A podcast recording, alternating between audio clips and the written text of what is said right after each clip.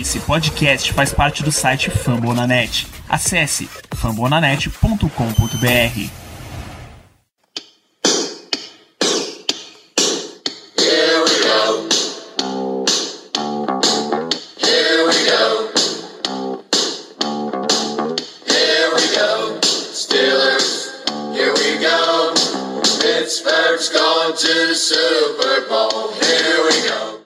bem, pessoal, estamos começando mais um episódio do Black Yellow Brasil Podcast, programa de número 135 desse podcast falando sobre o Pittsburgh Steelers para todo o Brasil, direto de famolanet.com.br, do Spotify, iTunes, Deezer, ou até mesmo da sua camiseta da vingança. Eu sou Danilo Batista, seu host nessa nesse programa, seu host mais uma semana, e a gente vai falar dessa vitória dos Steelers em um confronto de divisão, vitória contra o Cleveland Browns, na semana 13. É lógico que eu não vou fazer esse programa sozinho. Tem a presença do nosso glorioso chefe Ricardo Rezende. Muito boa noite, Ricardo. Boa noite, pessoal. Uma noite muito especial nessa semana. É, que vitória gostosa, né? Em cima do, desse Cleveland Browns. Tava precisando muito voltar para o canto insignificante, que é onde essa franquia merece estar.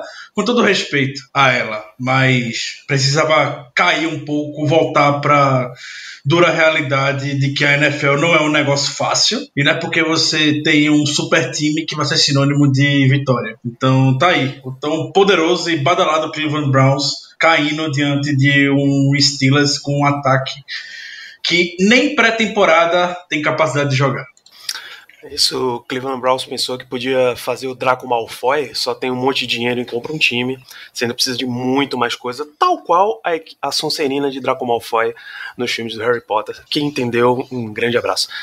Já que a gente está falando desse nosso ataque debilitado, Ricardo, eu acho que o primeiro tópico que a gente podia abordar nesse programa, depois que eu disser que o jogo foi 20 a 13 para os Steelers, tá, no Heinz Field, a gente pode começar falando do nosso ataque. É, eu queria que você comentasse diretamente a influência de Devin Hodges, que foi o grande tópico dos Steelers na última semana. Realmente fez diferença para o ataque dos Steelers? Sim, sim. Uh, eu não consigo imaginar o ataque dos Steelers andando com o Mason Rudolph, como a gente comentou na semana passada. Uh, o Rodgers ele começou meio tímido, meio nas rodinhas ainda. É, a gente viu que no ataque não estava conseguindo avançar. Em determinado momento do jogo, a gente tinha menos jardas do que o Browns tinha de pontos. Verdade. No momento do jogo, o Browns tinha 10 pontos e o Steelers tinha apenas 9 jardas no ataque. E aí foi que começaram a ousar mais, tiveram que realmente correr atrás do placar.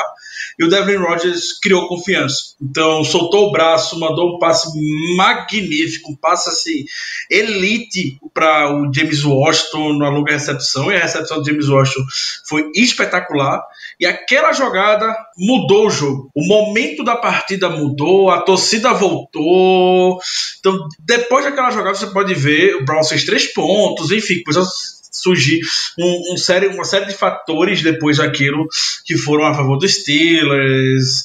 O touchdown também espetacular do James Washington. E, enfim, o ataque corrido começou a entrar. Então, é tudo uma questão sempre de confiança de você criar uma identidade no seu ataque. Então, podia estar com as peças reservas das reservas, tava, mas o ataque dos Steelers encontrou um ritmo de jogo.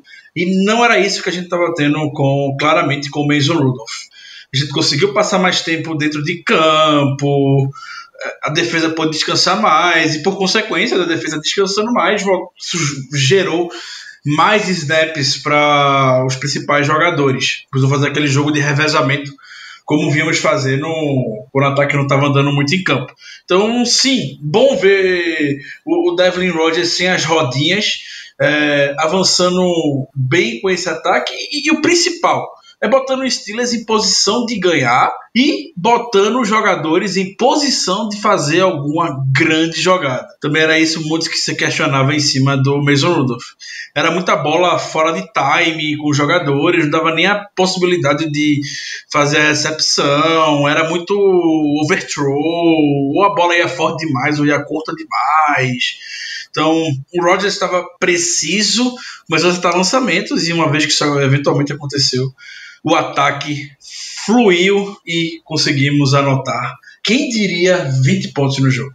Que loucura, né? Devin Hodges foram 21 passes tentados, 14 completados para 212 jardas, um touchdown, esse passe excelente para o James Washington, uma interceptação que dá para botar bastante numa conta de calouro, porque foi uma interceptação muito, muito bizarra, daqueles passes que realmente não tem ninguém dos Steelers ao redor e a bola tá lá.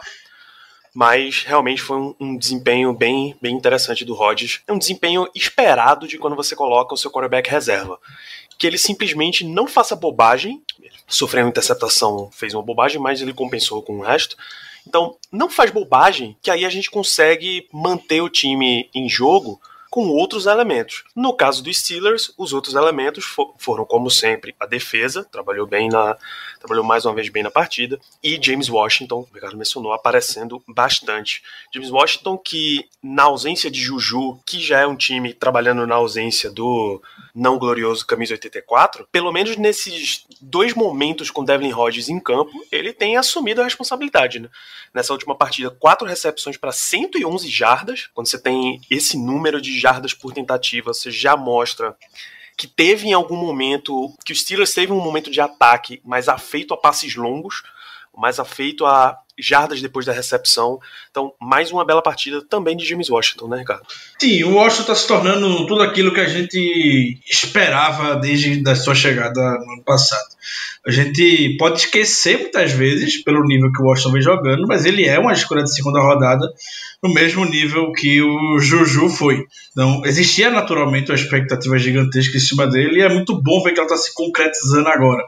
Por muito tempo a gente apostou na, na química James Washington, Mason Rudolph, não estava rolando, surge o Duck Rogers e consegue botar o Washington em ótima posição para, como você bem falou, Danilo, ter grandes avanços. um jogo de 100 jardas, a mais, mais longa de 44. É isso que a gente estava pedindo nas últimas semanas esse ataque do Steelers é um pouco mais vertical. Uma vez que o ataque não é vertical, você vê que a defesa adversária pode pôr safety, botar um jogador a mais dentro do box. E aí o jogo terrestre não vai entrar, porque sabem, sabem que o ataque não vai mandar um passe longo. Então vamos concentrar todo mundo no box vamos superar o pressional que a equipe tem de bloqueadores e sempre vai ter alguém sozinho para chegar no, no running back. Era assim que o ataque estava se portando. Então o Conner não tinha espaço, nem ninguém estava com espaço para correr. Você pode ver, uma vez que entrou uma jogada do. Foi o passe. Aquela, aquela big play que eu falei agora há pouco do Rodgers por James Washington, a primeira. Na hora o Brown já mudou a defesa e o jogo terrestre naturalmente começou a entrar. Um ataque terrestre, creia, formado por Ben Snell, Jalen Samuels teve mais jardas do que o ataque formado por Kareem Hunt e Nick Chubb. Então, é, é esse tipo de coisa que a gente estava rezando para acontecer no ataque, parecia muito distante. E felizmente a gente está tendo muitos créditos por James Washington por isso. Perfeito. Então, o ataque aéreo, se não foi espetacular, ele funcionou o suficiente, tá? Não foi um jogo espetacular no total, se você avaliar. 20 a 13 é um placar de médio para pequeno, pode dizer. Então, pelo menos no ar, o Steelers conseguiu fazer render fazer render o seu próprio ataque. Pelo chão, a gente teve Ben Snell com 63 jardas em 16 corridas, Jalen Samuels com 32 jardas pelo chão, 22 aéreas, é, e Deontay Johnson teve uma corrida, Kerry White três corridas. Então foi, foi realmente um ataque protocolar pelo chão, só para manter o estilo jogando, com destaque, claro, para o primeiro touchdown da carreira de Ben Snell. Né? E vale um destaque muito positivo para o trabalho que o Ben Snell fez no segundo tempo do jogo. Lembra ano passado que a gente falava. Ano passado não, alguns anos atrás, quem ouve nosso programa há mais tempo, lembrava que a gente sempre falava que o Le'Veon Bell era o The Closer. Ele fechava o jogo porque ele pegava a bola no quarto quarto, era só avançando com ele, relógio correndo. E é um jogador que tem uma segurança muito grande segura, é, segurando a bola, não comete turnovers com muita frequência. E o Snell tava desse jeito no quarto quarto, tava carregando o piano, sim. o time do Browns estava indo muito bem em cima da bola muito bem. Tava acertando os murros, o tipo de jogada que geralmente força fumble. E o Snell não soltou a carne, ótimo trabalho segurando a bola. É, teve jadas importantes que no, no último quarto o Steelers com a costa na parede, na linha de uma jarda, já um time que já vem sofrendo vários safeties nessa temporada.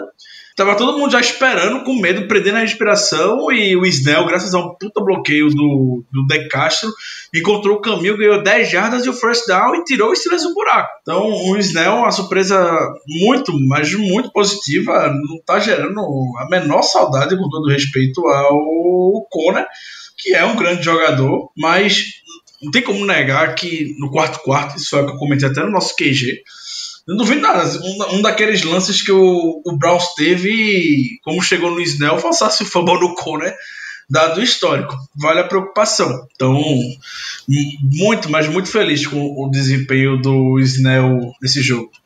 É, eu preciso acrescentar dois pontos nesse seu comentário, Ricardo. Primeiro, que jogadores de ataque, pelo menos, eles têm. Jogadores da NFL, em geral, eles têm usado o mordedor, né? Para evitar morder língua, enfim, machucar os dentes e tal. O mordedor de Ben Snell tinha uma, uma ventoinha na ponta, que enquanto ele respirava ficava rodando. Isso é, uma, é coisa de gente completamente biruta da cabeça. E esse é The Ben Snell Football. Ele fala de si mesmo na terceira pessoa. Isso já prova que ele não é uma pessoa muito sã. E segundo, que os bloqueios do jogo pro jogo corrido não apenas vieram, De Castro, como sempre, dando um show, mas em um ponto do jogo deu para ver Zack Banner fazendo pull, saindo da posição de bloqueador extra, bicho. Isso foi um negócio espetacular, porra. É, Você conta aí, amigo ouvinte, na linha são cinco jogadores. O sexto jogador tá ali do lado. Ele saiu de uma ponta, saiu da ponta direita, e veio fazer um pull, salvo engano, entre o left tackle e o left guard. Gigante, porra. É, é o trabalho de desenvolvimento que felizmente estamos vendo acontecendo na OL. Lembra, a gente, a gente já comentou isso no Twitter em programas anteriores também nessa temporada, como as jogadas do Steelers parece demora, em câmera lenta, demora horrores para serem executadas. É tudo muito lento. E, de fato, em determinado momento do jogo, novamente, uma vez que o Steelers encontrou o ritmo no ataque, até a execução das jogadas melhoraram bastante. E com isso a gente conseguiu fluir muito mais. Então, sim, créditos ao, ao grande Zack Banner, um dos novos ídolos da torcida, é, fazendo um trabalho magistral no pool. E finalmente, né? Finalmente os técnicos botando seus jogadores em posição de fazer algo também. É isso, excelente. É, a gente precisa, claro, dar destaque da defesa. O primeiro não é um dos jogadores que a gente vem citando toda semana, é Joe Hayden teve uma interceptação fundamental nessa partida, interceptação com retorno para 16 jardas, mais um passe desviado, que, claro, fizeram muita diferença para a vitória dos Steelers. Joe Hayden, inclusive, foi o jogador que recebeu a, a já tradicional ligação de. Rapaz, o cara da NFL Network, Prime Time, do Dion Sanders. Ele recebeu a ligação do Dion Sanders do, no pós-jogo da NFL Network. Ele, ele fala alguma coisa: if you play the ball, you get the call alguma, alguma frase, catchphrase desse tipo. E Joe Hayden foi o entrevistado, ou seja, um dos destaques da rodada pelos Steelers. É muito bom, né, ter uma defesa funcional. Então, o Joe Hayden. Que eu, saudade. É, a gente fica até, até sem palavras para falar um pouco sobre isso. É, eu sei que muita gente está achando que o Joe Hayden não está fazendo uma das suas melhores temporadas de fato teve problemas já contra o Bengals, por exemplo, mas é o jogador que está liderando o, o, time, por exemplo, em passes defendidos nessa temporada. Já são para mais de 10 passes que ele defendeu. Então é de se, de se, de se tirar o chapéu, de fato. Ter o Joe Hayden, ter o Steven Nelson, ter essa secundária, é óbvio que facilita muito a vida do TJ Watt, do Bud Dupree, por consequência a gente tá vendo eles conseguindo também mais sexy. Houve clara evolução, principalmente no Dupree, né, tirando mérito nenhum dele. Mas quando você tem uma secundária que dá tempo também para os seus jogadores chegarem, é óbvio que toda a unidade vai estar tá funcional. E uma coisa, uma declaração do Joe Hayden que chamou muita atenção é que ele nunca esteve em um time que se comunica tão bem quanto os Steelers de hoje. E isso é algo que a gente sentia muita dor de cabeça, porque era sempre algo que o Tony botava nas entrevistas, sempre estava no discurso e parecia que esse dia nunca chegaria na prática. E hoje, aparentemente, tá. A gente pode até ver no último jogo contra o Bengals, em determinado momento do, da partida, é, o, o, o, Joe Hayden estava marcando o running back e o Devin Bush estava em cima do wide receiver, era o Alden Tate, se não me engano. E o Devin Bush, na hora, se comunicou com o Joe Hayden, eles trocaram de posição, ou seja, o Devin Bush para cima do Joe Mixon marcar ele, e o Joe Hayden para cima do, do Alden Tate. E foi a jogada que o Joe Hayden quase interceptava o passe. É esse tipo de coisa que a gente precisava ver. Talvez até ano passado, como é que o Joe Hayden fosse experiente, isso não, provavelmente não iria acontecer. A gente veria um mismatch de wide receiver em cima de linebacker que a gente já estava cansado de, de poder ver. Então, houve essa clara evolução do, novamente, o técnico botando seus jogadores pra, em melhor posição para poder fazer jogadas. Enquanto, enquanto a gente está gravando aqui, eu tô com o jogo condensado passando aqui na minha frente e acabou de, de sair dois dos lances que a gente mencionou agora que foram a corrida do Ben Snell para tirar os Steelers. O Steelers estava, na verdade, na linha, saindo da linha de meia jarda, porque teve um, um false start. E isso dá metade da distância para o gol se você está abaixo de 5 jardas. Teve essa jogada do Ben Snell, aí o Steelers devolve a posse para o Browns e a sequência é impressionante. Primeira para 10 o Browns, Minka Fitzpatrick desvia um passe. Segunda para 10, Minka tá lá apertado na marcação de novo, foi um passe incompleto, mas ele tava lá, só que tem uma, uma falta de roughing the passer, de Bud Dupree. Volta para a primeira para 10, é o erro de passe do Baker Mayfield que cai no colo. Não é nem no colo, pela posição o Joe conseguiu fazer a leitura e ir em cima da bola e fazer a interceptação.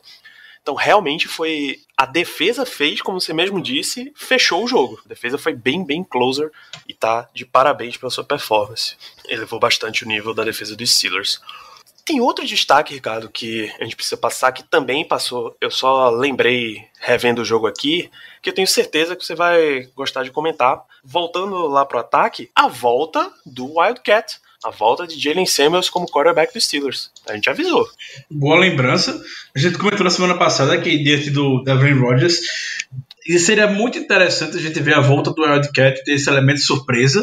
E felizmente a gente viu. Não parece que o Jalen Samuels ele corre melhor dessa forma do que se for correr entre os tackles. Samuels gosta de sair como, como o quarterback, como você me falou no, no Wildcat. Então, eu não acho que deva ser algo que a gente deva tirar do playbook, porque é algo que está se mostrando bastante efetivo. Agora, com jogadores de velocidade, como é o caso do Carrot White, a gente pode apoiar uma variedade de jogadas muito maior. E óbvio, é só não inventar de fazer o Wildcat na linha de 10 jardas do próprio campo com o Jalen Simmons mandando passe. Aí também eles pararam o Wildcat basicamente quando a cara da aceptação do jogo contra o Ravens. Então, se você usar em momentos decisivos já no campo do adversário, em posição de estar tá garantindo uma melhor posição de field goal, algo tipo, ou conseguir o first down, meta o Wildcat. A gente tá vendo colher bons frutos no jogo. Novamente, isso confunde a defesa, é um elemento de surpresa, querendo ou não. A partir do momento que a gente tem um ataque que está bastante limitado em termos de, de skill position, você tem que inventar, você tem que andar de alguma maneira. Então não, de, não devem arrancar esse, essa página do playbook para os próximos jogos. É isso, para você ver. Uma, a, o restante da rodada deu uma demonstração séria de criatividade e como isso pode te ajudar. Teve um do. O quarto touchdown do Houston Texans contra o Patriots foi um passe do DeAndre Hopkins pro Deshaun Watson. Eles fizeram uma jogada parecida com aquela do do Super Bowl 52, o Philly Philly, Philly Special. E eles disseram, e, o, e aí é uma questão de muito mais entrosamento, o Watson e a Jay McCarron, que é o reserva dele, estavam assistindo jogos um pouco mais antigos e viram um Browns e Vi um Bears e Vikings de dois anos atrás, que foi quando o Trubisky executou essa jogada, pelo menos naquela temporada, pela primeira vez. Ele entrega a bola para Aliás, o Zac Miller recebe o passe direto enquanto ele tá fingindo, tá saindo em rota e vem a bola. Não, é um reverso, é um reverso double reverso, na verdade.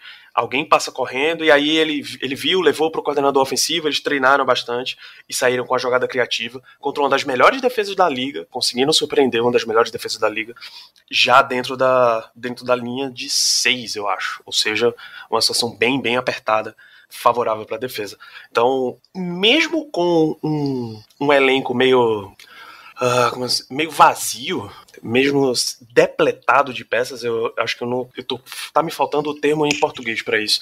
Mas mesmo assim você ainda tem, ainda precisa ter algumas jogadas meio surpreendentes, saca? Você não pode deixar seu playbook completamente fechado para dois tipos de jogada, três tipos de jogada, como, como vinha acontecendo, principalmente enquanto o Steelers estava com o Mason Rudolph como quarterback. Você precisa manter um pouquinho de frescor nesse teu, nesse seu playbook, porque senão você dá todas as chances para a defesa adversária saber o que você vai fazer. E defesa na NFL, quando sabe o que vai vir, tá quase sempre fortemente preparada para resolver. Perfeito, Danilo. Só um comentário a respeito desse assunto. É, a gente puxa um pouco nessa década até o ataque do New England Patriots, sobretudo em playoffs. Muitas vezes próprio Patriots, quando estava complicado o jogo, não conseguia andar, eles procuravam usar de artifícios como esse. E não lembra de jogos de playoffs contra o Ravens, principalmente de, da parte, parte de New England, que estava com muita dificuldade de andar e eles precisavam fazer alguma invenção, principalmente com o Julian Edelman, para poder ter um avanço e mudar o momento do jogo. Então, sei que é muita invenção, mas de fato não é algo que você deva esquecer. Você não pode arrancar isso do seu playbook porque deu errado ou foi mal executado uma vez. Então, realmente, espero que a gente veja sem invenção no, nos próximos jogos, seguindo com essa mesma tática. Usa a velocidade, como a gente usou de ontem Johnson em determinado momento. Usa a velocidade do Carrot White também. E vamos, vamos embora. Isso mostra até uma imaturidade da, dessa parte da comissão técnica, de uma vez que deu errado e foi uma chamada numa situação muito, muito adversa, rasgar completamente, esquece isso aqui, a gente não precisa mais usar. É muito bom ver esse tipo de jogada de volta. Molecado, você tem mais destaques positivos dessa partida? Mais alguma atuação que você queira ressaltar desse jogo? Acho que a gente. Até na semana passada a gente brincou falando que não valia a pena citar esses jogadores. Mas é inevitável a gente não citar o trabalho que TJ Watt, Bud Dupree, Cam Hayward, o Hargrave vem fazendo nessa primeira linha do Steelers. É inacreditável a temporada do Jay Watt, que para mim já é o Defensive Player of the Year, com todo o meu clubismo. O, TJ Watt é a segunda temporada dele com pelo menos 12 sacks e meio. Ele se junta a Kevin Green como o único na história do Steelers a ter duas temporadas de pelo menos 12 sacks e meio. O TJ Watt ele vem da sequência de oito jogos com pelo menos meio sack. E o TJ Watt precisa de 4 sacks nos últimos 4 jogos para quebrar o recorde da história dos Steelers em sacks em uma única temporada. Então, se isso não é número de Defensive Player of the Year, eu não sei o que é. O James Harrison foi Defensive Player of the Year, quebrando o recorde de Steelers em sack com 16,5. E o TJ, o TJ Watt está em posição de quebrar esse, esse recorde. Então, é espetacular. E também isso passa uma vez que você tem uma defesa funcional e bota seus jogadores em posição de render. Quantas vezes no passado a gente não lembrava de ver Bud Dupree e TJ Watt caindo na cobertura, tudo perdido, não aproveitando o melhor dos jogadores. Essa temporada eles estão basicamente entrando no pass rush em quase todas as, todos os snaps. Então é, é básico, é, é, o simples, é o que a gente estava pedindo. A gente sabe que nessa temporada, basicamente, o defensive coordinator é o Mike Tomlin. E por coincidência, o Kate Butler voltou a ficar com os OLB coaches, por mais que ele tenha no cargo ainda defensive coordinator. Ele é defensive coordinator e OLB coach. E a gente tá vendo os, tanto o Jay Watt quanto o Bud Dupree em temporada magistral.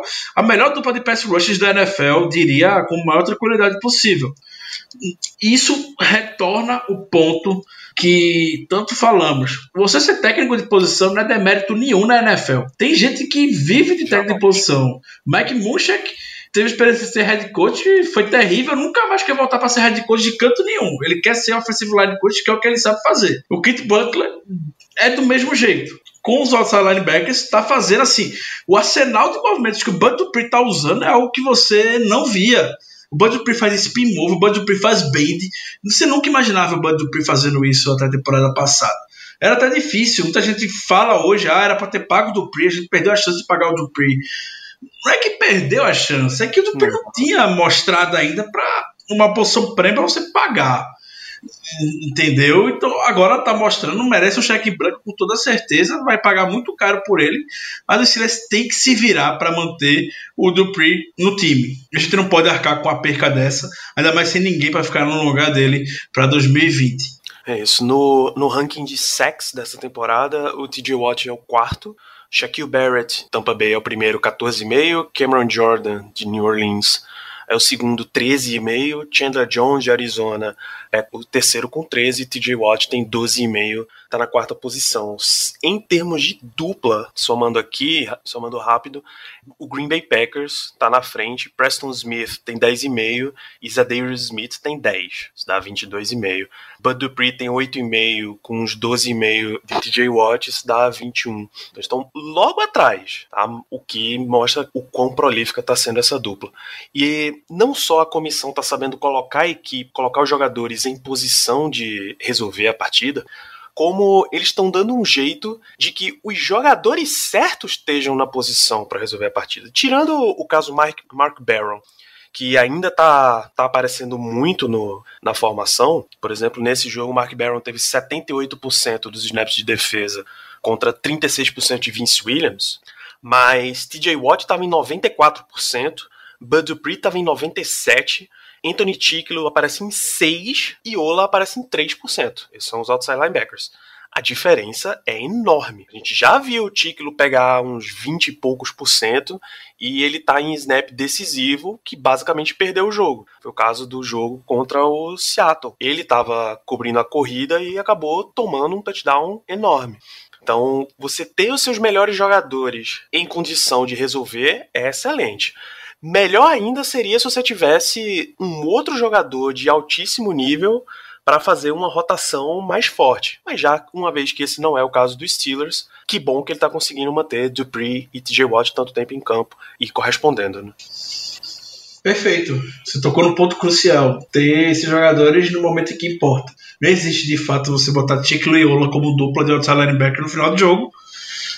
Você lembrou bem do Chico contra o Ravens eu sei que o Ola não teve culpa na falta em cima do Lamar Jackson contra o Ravens, mas é só para mostrar que o Ola estava no final do jogo, em momento decisivo da partida, é, em campo. É, isso, é sobre isso que a gente tá falando aqui, basicamente. Então, sim, é, finalmente, finalmente, Danilo, é muito bom a gente poder estar tá vendo isso no Steelers que só falta de fato parar com o projeto McBarrow, que não está dando certo, e deixar o Vice Williams e o Devin Bush fixos, como está sendo o TJ Watt e o Bud Dupree, com mais de 90% de snaps no jogo. Não tem razão alguma para o McBarrow entrar em campo. O McBarrow não acrescenta absolutamente nada.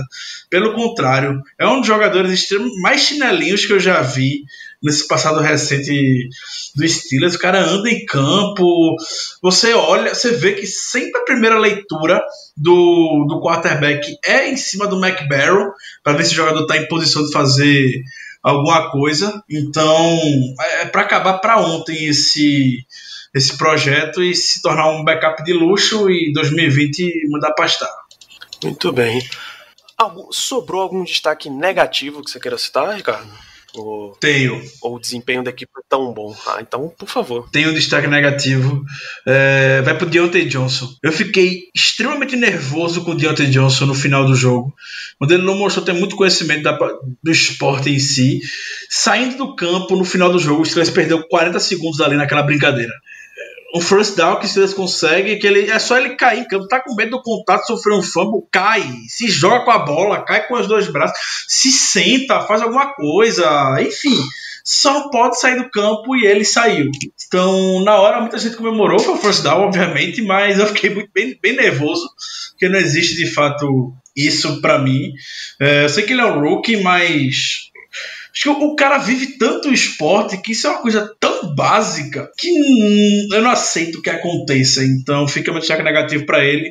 Além disso, o Deontay Johnson também teve seus problemas de comunicação com o Rodgers. Foi no caso da interceptação, que o Deontay Johnson teve, errou a rota, não sei quem foi que errou ali Mas o pós-interceptação, Deontay Johnson desistiu da jogada e depois ele se ligou: eita porra, tem que fazer o teco. O cara tá correndo de volta, lá vai Deontay Johnson correr pra salvar a jogada. Mas na hora não se ligou, não teve esse awareness de chegar lá e botar as duas mãos em cima do, do jogador do Browns que fez a jogada, entendeu? Então, são erros que me deixam preocupado. Acho que ele é muito promissor, mas não teve nos seus melhores dias, além de ter muitas faltas, teve false start, enfim.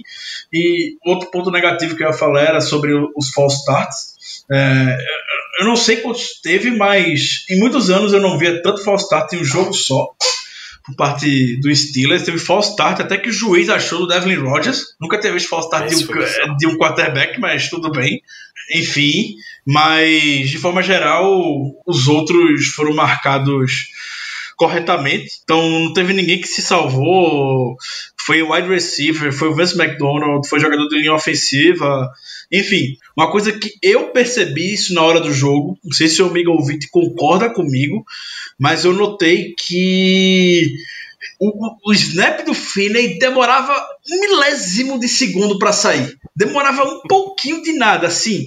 Não era instantâneo na hora que o. Parece que ele processava na hora. O Rodgers falava, dava o comando, ele parava e mandava a bola. Não era aquele negócio instantâneo, como geralmente é alguém experiente feito pounce. Então eu imagino que possa ter sido isso porque era sempre por algum milésimo de segundo realmente que tinha esse, esse false start.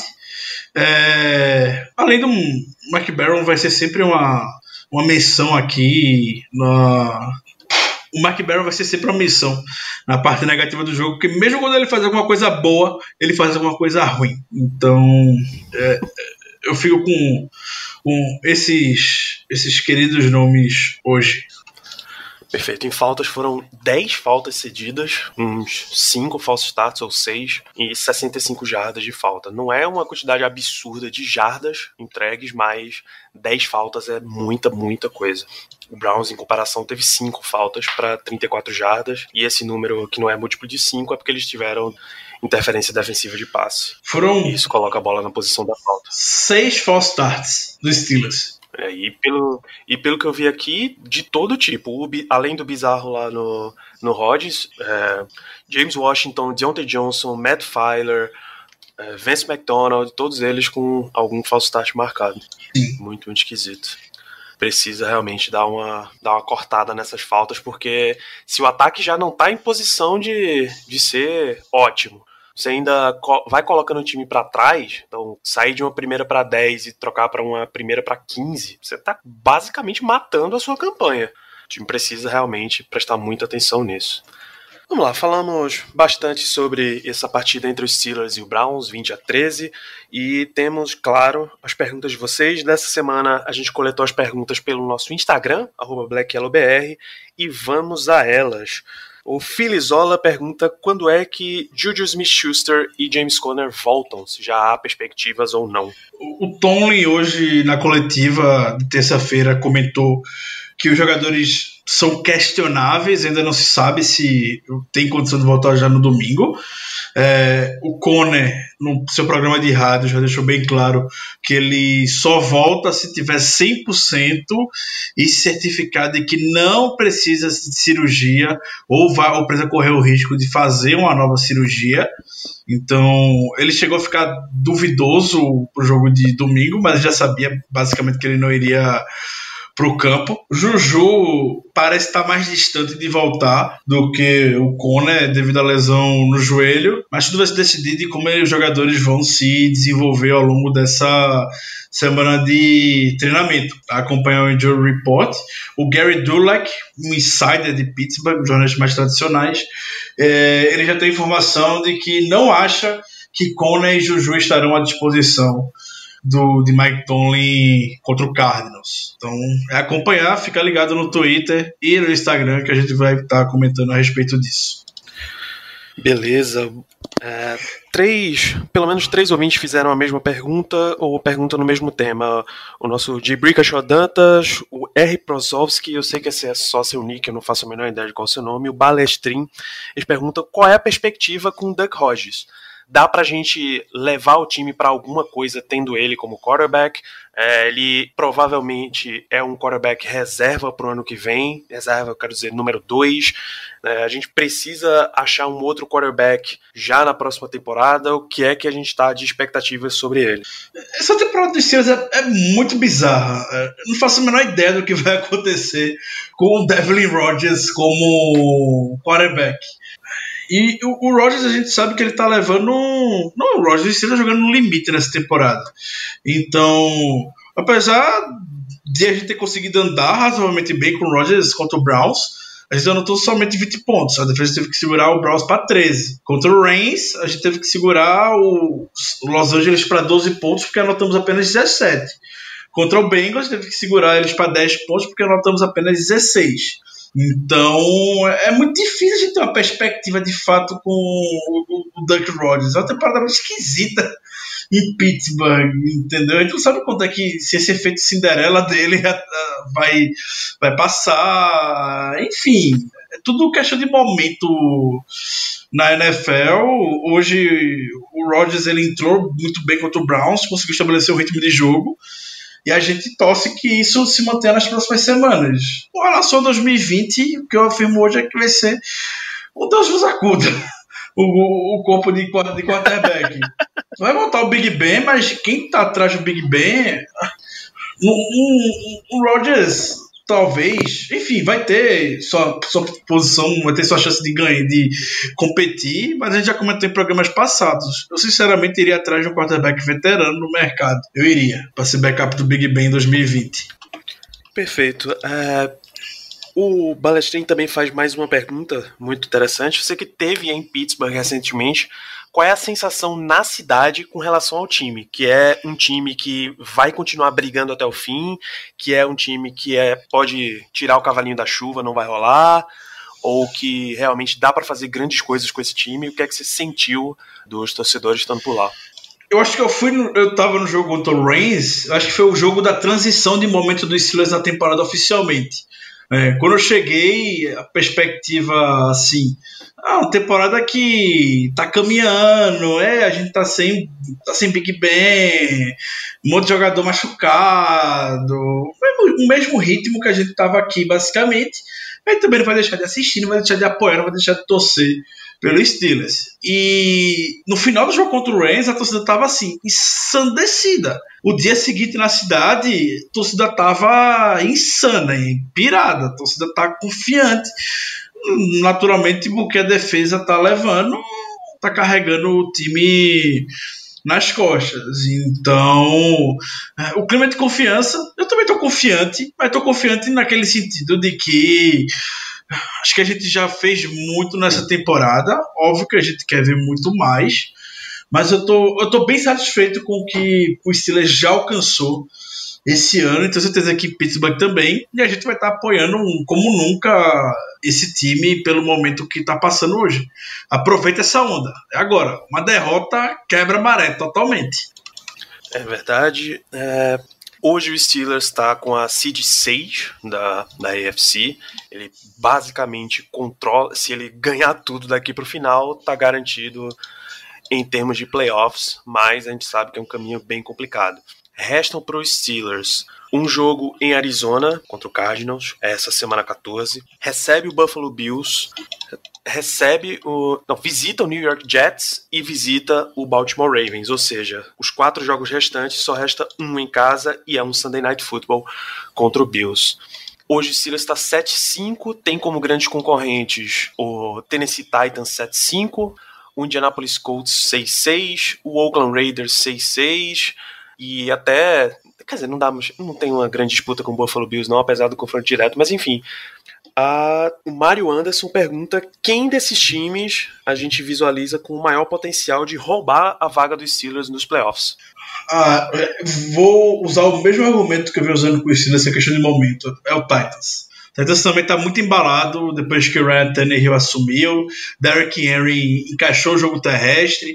A partir do momento em que o ataque cria essa identidade, realmente fica complicado. E o Titans está conseguindo vencer jogos apertados, bloqueou o field goal contra o Colts e retornou para touchdown para tirar o empate do, do marcador. Então o Titans, é, eu diria que hoje é o grande, a grande pedra no sapato para os Steelers ir para os playoffs. É, o lado positivo é que o calendário do Titans é dificílimo e muito provavelmente ele vai acabar se matando. Assim, ou ele morre ou ele vai matar outros concorrentes do Steelers. Então ele tem um jogo contra a Raiders, que é o um jogo de vida ou morte pro Raiders no domingo. Depois pega Texas, Saints e Texas, e Texas de novo. Então ele pode muito bem roubar a vaga do Texas na liderança da AFC, da AFC South também, se vencer os dois jogos, enfim. Acho que hoje o que a gente tem que se prender é que o Steelers depende somente e única e exclusivamente dele para ir para os playoffs. O Steelers tem que fazer o papel dele e convenhamos, Cardinals é um jogo vencível, Bills em casa uhum. vai ser jogo difícil, mas dá para vencer. Não é impossível. Não é impossível. Jets também, o Jets é extremamente mal treinado, time muito complicado de se prever, mas é muito nivelado por baixo pelo que vem fazendo na temporada até então. Outro jogo que dá para vencer. E o Ravens, torcer para que o Ravens da última rodada já chegue classificado com CD 1 ou CD 2, seja lá o que for, não lutando por mais nada, e poupar seus jogadores. Que aí a gente pode ter uma chance legítima de vencer Baltimore. O Ravens poupar Lamar Jackson, e com o AD3, poupar Mark Ingram enfim, então a gente tem que focar nisso. Os Steelers têm um caminho mais tranquilo que o Titans. Então vamos fazer a nossa parte que a gente. Eu diria que a gente dá duas vitórias para os playoffs. Eu acho que com 9 e 7 a gente vai. Olha só, interessante. De fato, desses concorrentes que a gente mencionou, quem tem o calendário mais interessante é o Steelers mesmo. Estou aqui com o do Raiders. O Raiders tem recebe o Titans, recebe o Jaguars, visita o Chargers, é jogo de divisão, e visita Denver, que também é jogo de divisão. Não é lá o mais difícil do mundo, mas também não é nada simples. E o Colts, que foi o último que eu mencionei, esse tá, tá lascado. Visita Tampa Bay, visita New Orleans, recebe Carolina e visita Jacksonville para terminar a temporada. Então é contar realmente que o Steelers faça valer o seu calendário. Dois ouvintes fizeram o que a gente vai ter aqui como a última pergunta desse programa é, Vanzin Vasco e a Mirna te perguntam o que o Steelers precisa fazer para voltar para o Super Bowl e a resposta: ganhar três jogos nos playoffs não vale. o Steelers ele ele tá com o DNA hoje de time que entra para cima na pós-temporada, que é ter uma defesa elite que tá roubando bolas e fechando jogos. Janeiro é, coisa de doido na NFL. A gente já viu muita coisa acontecendo.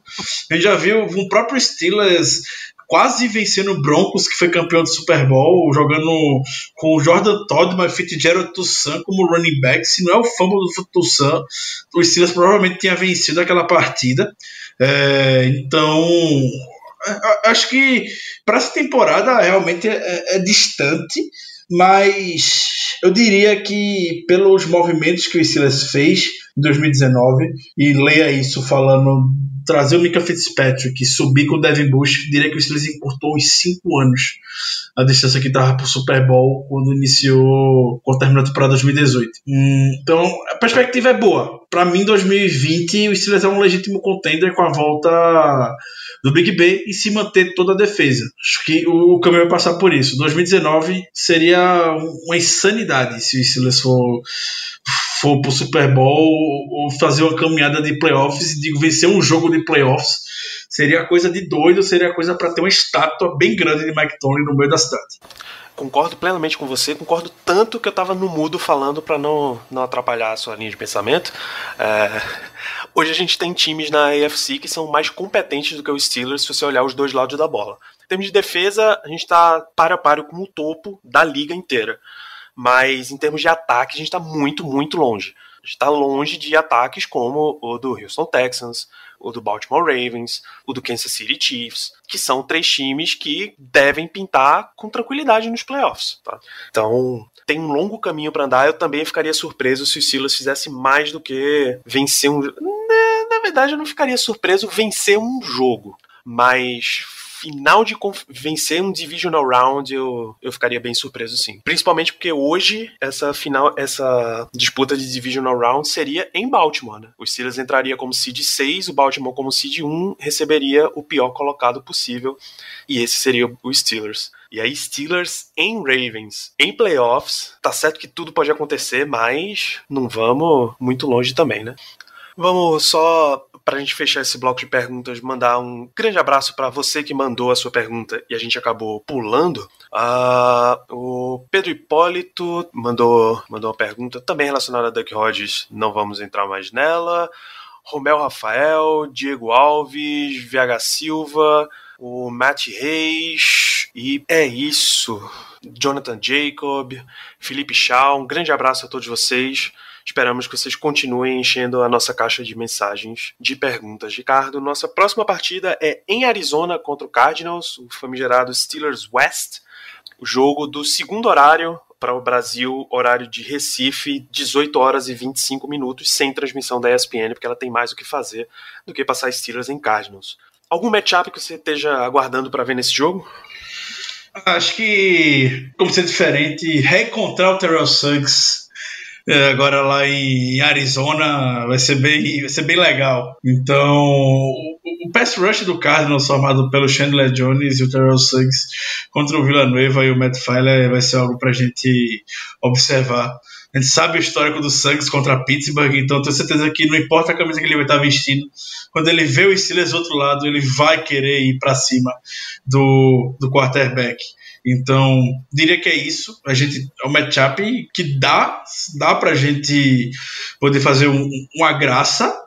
E também outro matchup que eu quero que a gente explore é contra a defesa contra o jogo aéreo do Arizona. Então, apesar de ter lá o Patrick Peterson e tudo mais, a defesa, o Cardinals tinha a pior defesa contra o passe na NFL. É a única que está cedendo uma média de 300 jardas por jogo. Está cedendo 307. Nossa. Então, é a que mais cedeu touchdowns aéreos, já foram 31. É a que o quarterback joga melhor, tem um rating de 103.5. É a que dá mais, complet, mais deixa completar passe em termos de percentual, está com 71.3.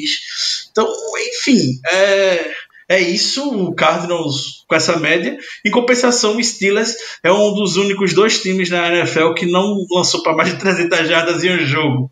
Então vai ser, uma, vai ser a Matrix, quando da Matrix. É só o Steelers e o Raiders que não passaram para 300 jardas nessa temporada ainda.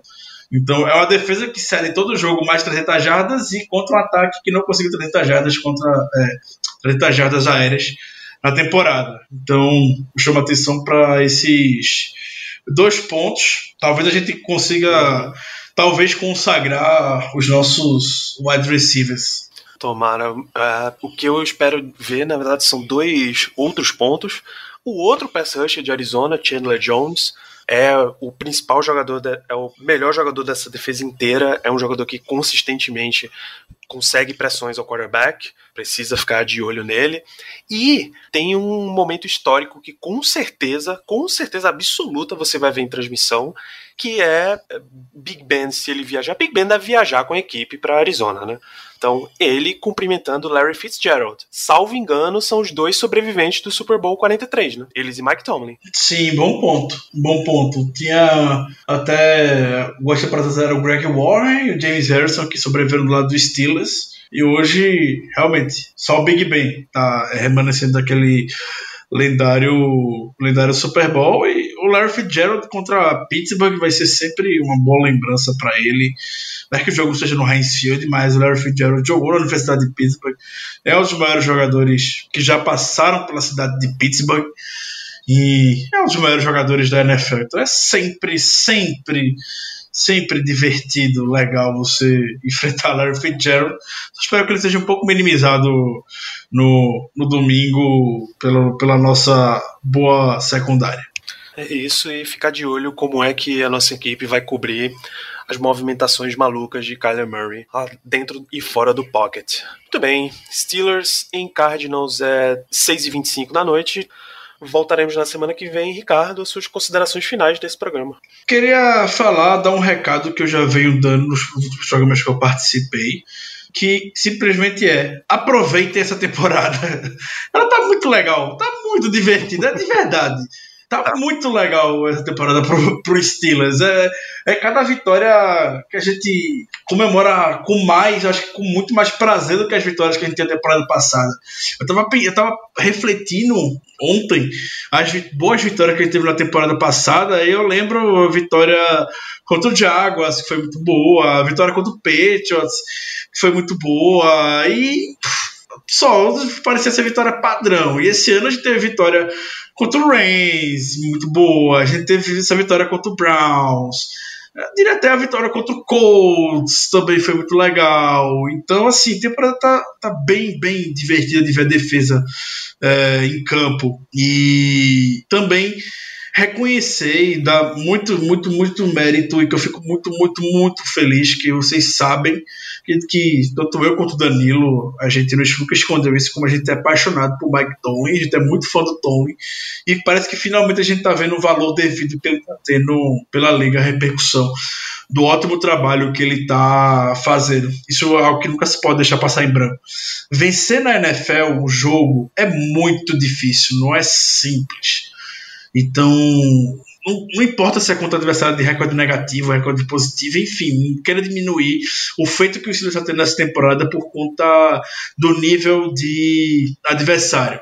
Vencer com as peças que a gente tem no ataque hoje é difícil, o Steelers está conseguindo, e isso passa diretamente pelo amor do Mike Tony. Então, no final, depois do jogo, a, a repórter da ESPN disse que um jogador do Steelers comentou que no intervalo o Mike Tomlin juntou a defesa, pegou um quadro e começou a desenhar mesmo e falando, é assim que a gente vai parar o Browns no segundo tempo. Dito e feito, o Browns não fez mais nada no segundo tempo, o ataque do Browns não andou mais e esse jogador ainda comentou, Mike Tomlin salvou o jogo. Então a gente vê até depois da partida vários jogadores de defesa principalmente comentando, Steven Nelson falando que basicamente dizendo, eu só tive técnico que distribui chapéu, distribui colete.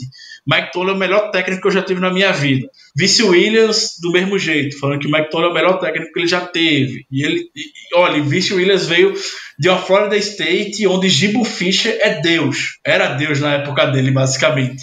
Ah, então, é, dê todo valor ao técnico que a gente tem, porque é difícil encontrar um bom técnico na NFL. E não é, não é em vão que o Steelers está tendo essa regularidade nas últimas 10, 12 temporadas. Não é algo, não é uma coincidência, a gente tem algo em comum. Isso que é a presença do Mike Tomlin. Então, valorize, aproveite enquanto a gente tem ele no comando do time.